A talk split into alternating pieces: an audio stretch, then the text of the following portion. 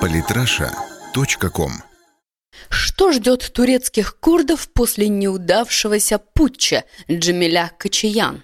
В ночь на 16 июля в Турции произошел пятый по счету переворот. Пятичасовой путч привел к переломным последствиям как внутри страны, так и на мировой арене. Его промежуточными итогами стали 45 тысяч задержанных в подозрении организации военного переворота, 350 жертв, из них 250 сторонников Эрдогана и 100 участников мятежа объявленное чрезвычайное положение в стране. 15 тысяч преподавателей и 1500 деканов были отстранены от занимаемых должностей.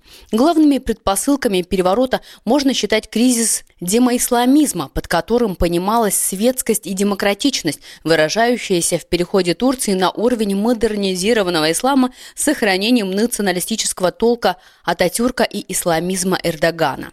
То время как мировая общественность анализирует возможные причины переворота, а вариантов указывается много, от участия внешних игроков в планировании путча до самоорганизованной театральной постановки президента, курдско-турецкий конфликт, некогда самый яркий фактор внутренней дестабилизации Турции, перешел на второй план. Тем не менее, произошедшие изменения не в меньшей степени касаются и турецких курдов, будущее которых как было неопределенным, так и может стать еще более неясным. Что же их ждет после неудачного переворота. Для ответа на этот вопрос необходимо сделать небольшой экскурс в историю. Говоря о позиции упомянутого идеолога Кемаля Ататюрка к курдскому вопросу, нужно сказать, что именно в этом аспекте признанная идеология демократического ислама с треском разбивается о скалы. Его глобальные реформы 1924-1938 годов касались практически всех сфер, от культурной стороны жизни граждан до уровня турецкого истеблишмента – было решено разорвать все связи с оттаманским прошлым и перейти на светский прозападный прогрессирующий уровень. Ассимиляция всего нетурецкого коснулась прежде всего курдского населения, как самого многочисленного нетурецкого в республике. Кемаль Ататюрк из всех проблем, стоящих перед страной, едва ли не самой важной считал курдскую и призывал покончить с ней раз и навсегда. Для того, чтобы разрушить курдскость, было решено начать с алфавита. Достаточно вспомнить закон 1928 года, запрещающий использовать три буквы X, Q и W, присутствующие в курдском алфавите, но отсутствующие в турецком. Даже подпись Ататюрка, которая сегодня стала одной из самых популярных татуировок в республике, была написана на латинице. Столь сильна ненависть к бывшему османскому наследию.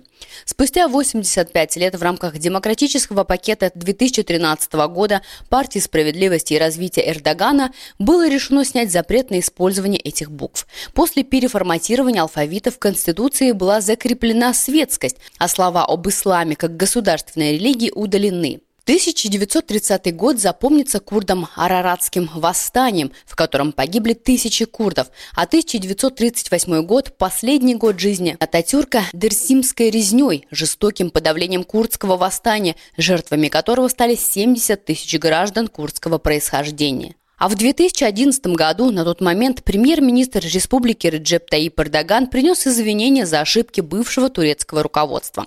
Сравнивая прошлое Ататюрка и настоящее Эрдогана, нельзя не заметить привлекательной для курдов тенденции. Все ошибки первого, особенно касающиеся курдов, зачастую исправляются Эрдоганом. Ататюрк запретил курдские буквы, Эрдоган их легализовал. Ататюрк запрещал курдский язык в школах, учебных заведениях. Эрдоган узаконил возможность говорить и учиться на курдском языке. Также признал курдские телевизионные каналы в качестве государственных и курдские отделения в университетах.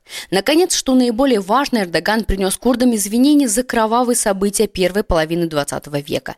Именно через эту призму стоит смотреть на те последствия, которые будет иметь для турецких курдов неудавшаяся попытка государственного переворота. Их можно выделить. Во-первых, переворот можно считать значимым для курдов с точки зрения возможности подружиться и наладить контакт с Эрдоганом. Как известно, президент Турции до последних событий вел ожесточенную борьбу и с рабочей партией Курдистана, и с ее аффилированным крылом партии Демократического Союза. После же того, как не только турецкие курды, но и их иракские и сирийские собратья осудили путь в Турции, шансы на то, что Эрдоган снизит напор, увеличиваются. Премьер-министр республики Бенали Йылдыз Илдырым уже поблагодарил курдов за осуждение попытки переворота. С другой стороны, курды в очередной раз попали под прицел турецких властей. Переворот позволил Эрдогану под вполне разумным предлогом провести чистки в стране, убив несколько зайцев одновременно. Вполне возможно, что в ряду подозреваемых намного больше нежелательных лиц, нежели непосредственных участников путча. В расстрельный список Эрдогана вполне могут войти как сторонники Фетхуллаха Гюлена и все нежелательные единицы из окружения президента, так и курдские служащие и представители рабочей партии Курдистана. Причин возможных репрессий властей против курдов в ближайшей перспективе несколько. Желание подтолкнуть курдов к радикализму, который можно будет использовать для искоренения курдского сепаратизма и тем самым получить весомый аргумент подавить курдский сепаратизм на корню. Или намерение продемонстрировать миру и турецкому народу, в частности, что, несмотря на непослушность армии, Эрдоган держит власть и контролирует ситуацию. Наконец, участники переворота, кемалисты из офицерского состава, самые ярые идеологические противники курдского движения. Вполне вероятно, что при удавшемся перевороте Турция вернулась бы в эпоху кемализма, в эпоху трех основных принципов – антиисламская, антисепаратистская, антикурдская, что неминуемо бы привело к активизации террора против курдов. Безусловно, курды не обладают глубокой симпатией к Эрдогану, так же, как и Эрдоган не сильно импонирует такой оппозиции. Однако в сложившейся ситуации военные представители кемализма для курдов уж точно не являются спасительным кругом и тем более позитивной альтернативой президенту, вынуждая их мириться с ним. Удавшиеся перевороты 1971 и 80 годов наглядно продемонстрировали, что происходящие позитивные изменения на деле заканчиваются суровыми гонениями оппозиционных групп. В связи со всем вышеописанным можно констатировать, что идеология кемализма, несмотря на декларируемую демократичность, идет вразрез с курдскими интересами. Поддержка же Эрдогана дает курдам как минимум необходимое пространство для маневра. При этом им нужно помнить, что поступаться своими интересами интересами ради поддержки действующего режима в данный момент будет очень неосмотрительно, так же, как и неоосманскому лидеру непозволительно предать поддержку курдов. Самые интересные статьи о политике и не только. Читайте и слушайте каждый день на сайте polytrasha.com.